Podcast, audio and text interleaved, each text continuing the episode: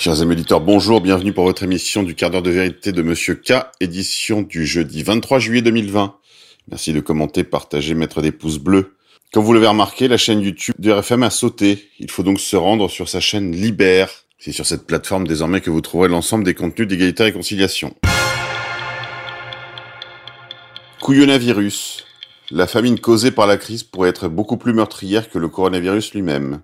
Selon le rapport Oxfam, entre 6100 et 12 200 personnes pourraient mourir chaque jour de la faim dans le monde avant la fin de l'année 2020. Les effets secondaires de la pandémie pourraient-ils être encore plus meurtriers que le coronavirus lui-même? C'est en tout cas ce que prédit un rapport de l'ONG Oxfam, qui estime notamment que la famine engendrée par la crise fera davantage de victimes dans le monde que le Covid-19. Publié le 9 juillet dernier, le document alertait sur le fait qu'entre 6100 et 12 200 personnes pourraient mourir chaque jour de la faim dans le monde avant la fin de l'année 2020, notamment parce que la pandémie est venue s'ajouter à des crises de conflits antérieures. Par comparaison, le niveau quotidien de mortalité mondiale lié au Covid-19 a atteint un pic de 10 000 personnes au mois d'avril. 10 000 personnes, c'est-à-dire rien. La récession économique engendrée par la paralysie globale de ces derniers mois est venue se superposer à la défaillance structurelle des systèmes alimentaires, qui privilégient le profit d'un petit nombre d'acteurs au détriment des petits producteurs, indique l'ONG.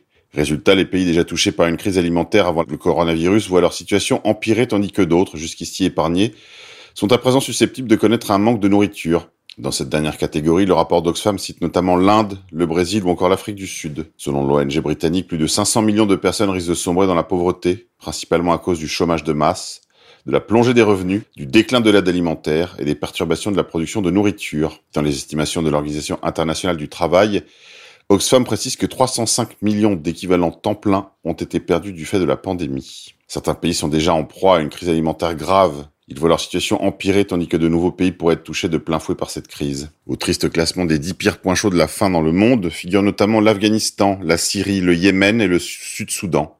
Mais le rapport assure que les pays les plus développés ne sont pas à l'abri totalement. Ainsi, selon les chiffres du gouvernement, 8 millions de personnes auraient besoin d'ici fin 2020 d'une aide alimentaire en France. 8 millions de personnes, mes amis, soit 2,5 millions de plus qu'avant la pandémie de coronavirus. Pour éviter la tragédie annoncée, Oxfam exhorte les États à agir rapidement pour endiguer les effets secondaires de la crise. L'ONG estime que cela passe notamment par une contribution au Fonds alimentaire des Nations Unies et la mise en application de leur appel à un cessez-le-feu dans les zones de conflit. Le rapport demande également l'annulation de la dette des pays en développement, ainsi que des transformations plus structurelles et durables. En haut de la liste figure la transition vers des systèmes alimentaires plus justes, résilients et durables, reposant sur des approches agroécologiques, le soutien au mandat du Comité pour la sécurité alimentaire et des mesures ambitieuses contre les dérèglements climatiques. Excepté le petit point climat, je ne peux que leur donner raison sur toute la ligne. Cela confirme d'ailleurs nos annonces dès janvier et février dernier. Les suites du coronavirus seront bien pires que le coronavirus lui-même, si tant est qu'il ait vraiment existé. Agriculture. Les semences paysannes enfin autorisées à la vente aux particuliers.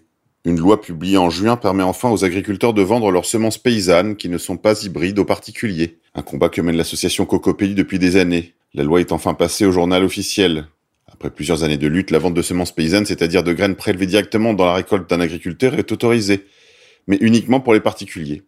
Déjà votée en 2016 dans le cadre de la loi pour la reconquête de la biodiversité, elle avait été censurée dans la foulée par le Conseil constitutionnel parce qu'elle n'autorisait alors que les associations à procéder à ces ventes. Depuis 1932, le catalogue officiel des espèces et variétés végétales liste toutes les variétés de semences autorisées à la vente qui doivent répondre à des critères stabilité, homogénéité, performance, résistance, pensés pour l'agriculture conventionnelle. Résultat, la majeure partie des semences employées par les agriculteurs sont créées par des multinationales agrochimiques qui disposent des brevets pour s'assurer que ces dernières restent dans leur giron. Les semences desquelles est issu l'essentiel des fruits et légumes consommés sont ainsi des semences dites F1 ou hybrides, elles sont obtenues grâce à une sélection génétique poussée pour un résultat plus propice à une consommation à grande échelle.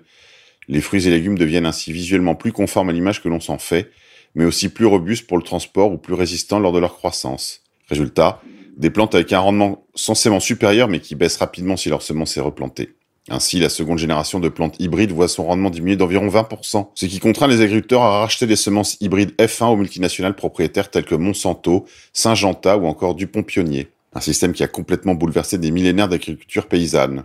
Si ce système a permis d'obtenir des fruits et légumes plus adaptés à une consommation de masse, le passage à l'agriculture industrielle a contribué à une raréfaction de la biodiversité. Les espèces considérées comme non réglementaires, c'est-à-dire les semences paysannes, qui sont plus instables ou évoluent, ont peu à peu disparu au profit des semences jugées plus rentables.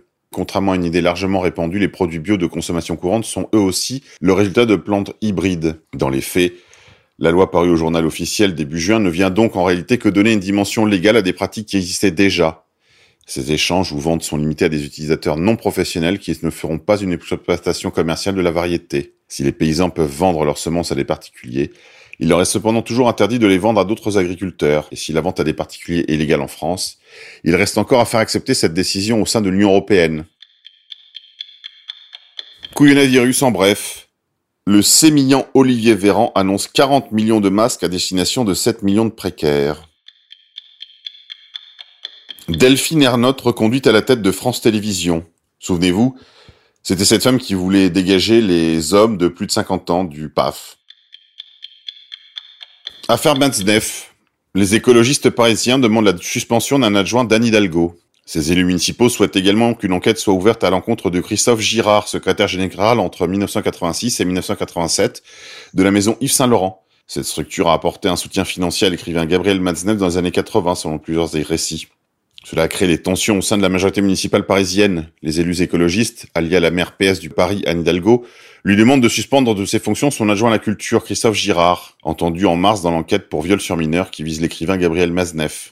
Les enquêteurs ont interrogé en mars Christophe Girard, secrétaire général entre 86 et 87 de la maison Yves Saint-Laurent, qui est aujourd'hui visé pour une enquête sur viol sur mineur, ouverte par le parquet de Paris après la publication en janvier du roman autobiographique de Vanessa Springora, dans lequel elle décrit la relation sous emprise qu'elle a entretenue lorsqu'elle était mineure avec l'auteur.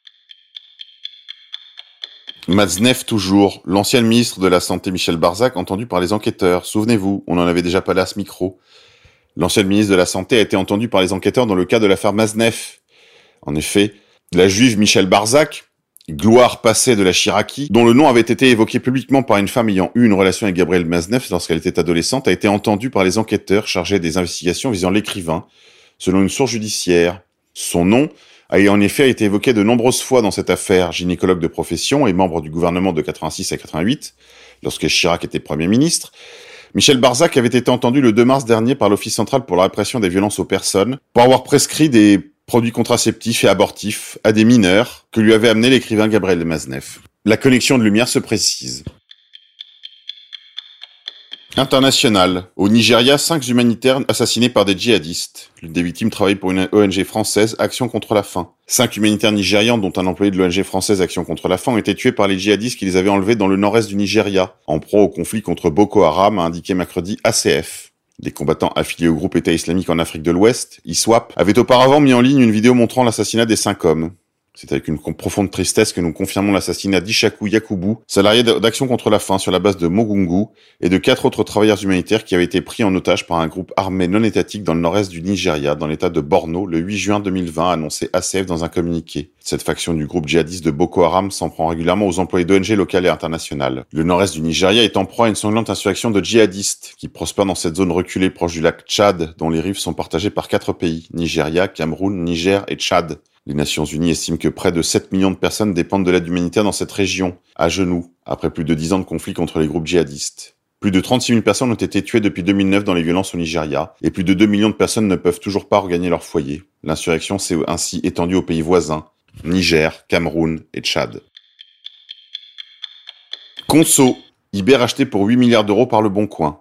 Selon Adevinta, la maison mère norvégienne de Le Bon Coin, les deux groupes seront leaders dans 20 ans représentant une population totale entre 1 et 3 milliards de visites mensuelles.